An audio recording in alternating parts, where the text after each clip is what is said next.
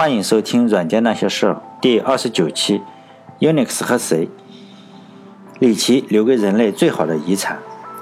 二零一一年十月是计算机界损失惨重的一个月。二零一一年十月二十四日，Lisp 语言的发明者、人工智能之父，一九七一年图灵奖得主约翰麦卡锡与世长辞，享年八十四岁。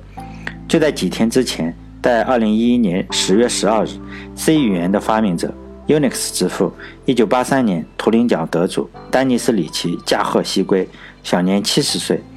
这两位计算机界的标志人物在半个月之内相继离世。如果有天堂的话，希望在天堂里他们可以继续讨论计算机的问题。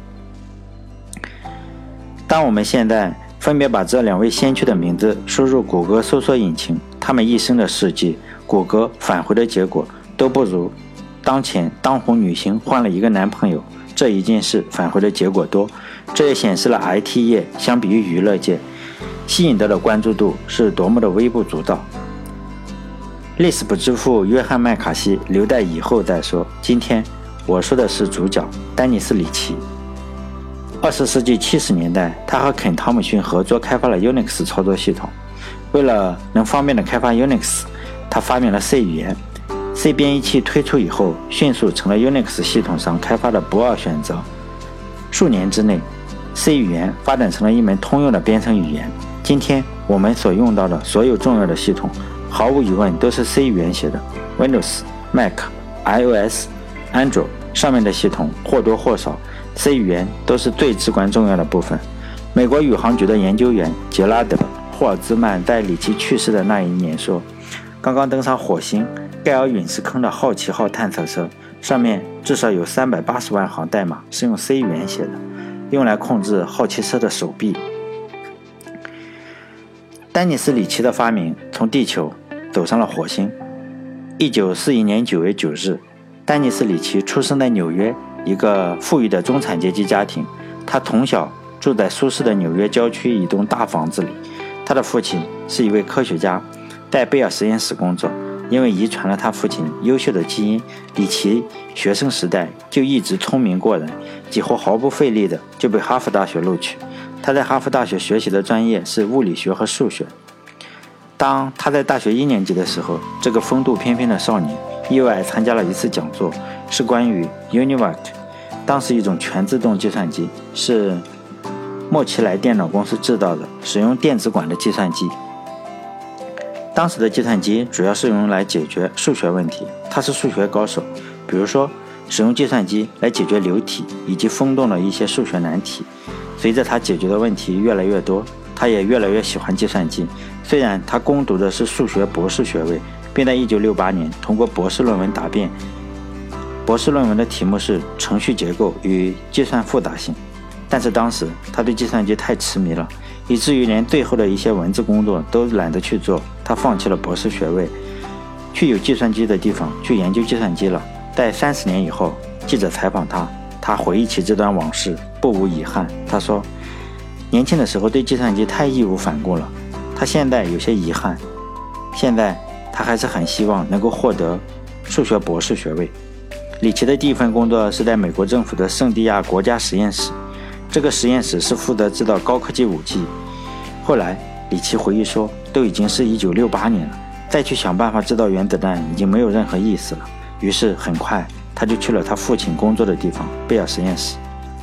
丹尼斯·里奇和肯·汤姆逊这两个对计算机非常痴迷的家伙，一前一后相差一年进了贝尔实验室。很快，这两个家伙就被卷入了一个巨大的黑洞——史上最著名的失败项目之一 ——Multics 操作系统。当时计算机的操作系统都是批处理系统。我简单的介绍一下批处理操作系统，就是当你输入数据，然后等着计算机去完成输出结果，期间操作人员无法对计算机进行干预，一切都只能交给操作系统。这种操作系统和今天非常的不同，因此麻省理工、贝尔实验室以及 IBM 公司都在试图研究新的操作系统，就是以后操作系统新的方向——分时共享系统。一句话来说。多个系统可以同时使用一台计算机，多个程序呢也可以同时共享计算机的硬件和软件资源。在这里，希望大家找一找我前面讲到的一期节目，叫“互联网是谁发明的”。在微信公众号里可以翻历史记录，就在前几期里面提到了 ARPA，就是美国国防部的高级科技计划署。在这里，美国高科技计划署又开始拨款了。该计划署提供资金，希望能够开发出下一代分时共享系统，名字就叫做 Multics。这个项目最终以失败告终。丹尼斯·里奇和肯·汤姆逊这两个年轻人加入了该项目。失败是成功之母。这个下一代分时共享操作系统对后来的影响非常的深远，不但因此诞生了 Unix，还间接的影响了我们现在所有的操作系统。否则，我们到现在也没有办法一边听歌一边看网页。我们今天所使用的操作系统算是分时共享操作系统之一。按照美国高级技术研究计划署一贯脑洞大开的作风，非常建议大家去看看我以前的文章。互联网是谁发明的？互联网也是该组织脑洞大开的项目之一。他资助的这个 Multics 项目是最具野心的分时共享系统。当时计划的是制造出一个操作系统，这个。操作系统只要安装在电脑上，这台电脑就可以至少支持一千个终端，至少能让三百个用户同时使用。后来有个科技记者这么评论：这个操作系统的难度不亚于把人送到月球上去，因为当时只有批处理操作系统，不止卖的太大，也就扯到蛋了。后来肯·汤姆逊回忆说，Multics 是个好的系统，但是当时一下子给 Multics 增加了太多新的功能。在假设的基础上添加新的假设，再在这些假设的基础上继续添加新的假设，随后项目不堪重负。在一九六九年，已经投入巨大人力物力的贝尔实验室终于扛不住了，退出了 Multics 这个项目。肯·汤姆逊和丹尼斯·里奇又回到了贝尔实验室。人性这个东西都是相通的，虽然这个 Multics 失败了，但是它的理念是非常好的。丹尼斯·里奇后来解释说。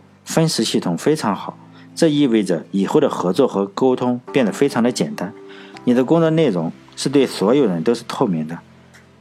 汤姆逊和里奇这两个见过好系统的人，再回到贝尔实验室使用批处理系统，越来越受不了了。所有的人都一样，动物也一样。忘了在哪里看过这样一篇文章，说一旦非洲草原上的动物吃过人，就只能赶紧的把它杀了，因为他已经知道人好吃了。下一次再碰到人，他就记住了，就想再尝一尝，就像一直吃素，突然开荤了，基本上也就拉不住了。人性使然，有些错误犯了第一次，肯定会第二次，九头牛也拉不回来。肯·汤姆逊和丹尼斯·里奇也是这样。虽然 Multics 系统是失败了，但是他的理念非常的好，见过一次也就开始念念不忘了。然后他们两个就开始轮番游说。他们的上司希望能被他们的上司说服。贝尔实验室刚刚从一个失败的大项目中退出来，从管理者的角度来看，这个项目简直是赔了夫人又折兵。你这两个小家伙又想让我刚出龙潭又入虎穴，这肯定是门都没有的。管理层直接否决了重启分时操作系统的可能性。念念不忘的滋味，大家想必也知道。那些参加了 Multics 的人。是不可能轻易放弃的。下一讲我们就来讲讲以丹尼斯·里奇和肯·汤姆逊为首的一小撮不明真相的群众是怎么在领导的眼皮底下，通过申请制造一个新的自处理项目，通过移植游戏到不同系统这些障眼法，继续研究分时系统的故事。最后再讲一件事情，是一本很著名的书。这本书是一群特别讨厌 Unix 的人写的。可能是由爱生恨，或者是由恨生爱，反正这本书对 Unix 进行了恶毒的攻击。有的人爱 Unix，肯定就有人恨 Unix，这也无可厚非。但是如果恨一个东西，能恨到找一群技术专家来写一本书来骂，我到现在还没有想到过其他的书。这里面全是数落 Unix 的缺点，基本上一句好话也没有。按照李敖的话来说，我不但骂他是笨蛋。我还证明他是笨蛋，这本书就是这样，不止骂 Unix 是垃圾，还证明 Unix 的垃圾真的是垃圾。而且读者非常多，翻译成了各种语言，也翻译成了中文。我把中文放在了百度网盘里，在这里放一个链接，嗯，我就把它放在我的微信公众号“软件那些事”里，你可以通过对话框回复一个 Unix，获得这篇文章，然后找到这个链接就可以下载这本书了。这个链接我就用红色的字标出来，因为非常长，念念一个链接的还是非常困难的。这本书简直把黑人这门艺术提到了一个档次。这本书的作者都是 MIT，也就是麻省理工 AI 实验室的专家。大家知道吧？麻省理工有一个人叫贾布利尔，他非常的讨厌 Unix，基本上看见之后就情不自禁的黑两句，这也算是真爱吧。他有一个观点，我倒是特别认同。他说，当然这个观点也是黑 Unix 和 C 语言的。他说，Unix 和 C 为什么流行呢？因为他们就是终极的病毒。在书里，呃，你可以看到，他说 Unix 和 C。符合电脑病毒的一切特点，体积非常小，可以传染各种各样的电脑，可移植性很高，而且变异速度极快，病毒都没有 Unix 变异速度那么快。这么烂的 Unix 几乎获得了整个市场，不是因为它好，而是因为它烂，碰到谁就感染谁，当然能够赢得市场了。更搞笑的是，这本黑 Unix 和 C 的书，要找一个人写结束语，你们猜他找的是谁？找的就是本文的主角，Unix 和 C 语言的作者丹尼斯·里奇。更搞笑的是，丹尼斯·里奇还真的把结束语给写了。里奇当然也不客气，他写了一篇恶心他们的文章，直接给骂了回去。那意思就是说，你骂我的 Unix 和 C，你会骂人，我也会骂人。然后呢，这本书一个字也没有改，就把这篇挨骂的文章当做本书的结束语。我节选几句话分享给大家。都是骂人不带脏字的人。下面就是李琦的那个篇文章。他说：“我做了这么个比喻，你这本书凉拌着很多真知灼见和缜密思考，就像夹杂着未消化营养物的大便，足以养活一些寄生虫，但它并不是可口的馅饼，因为它散发着鄙视和嫉妒的臭味。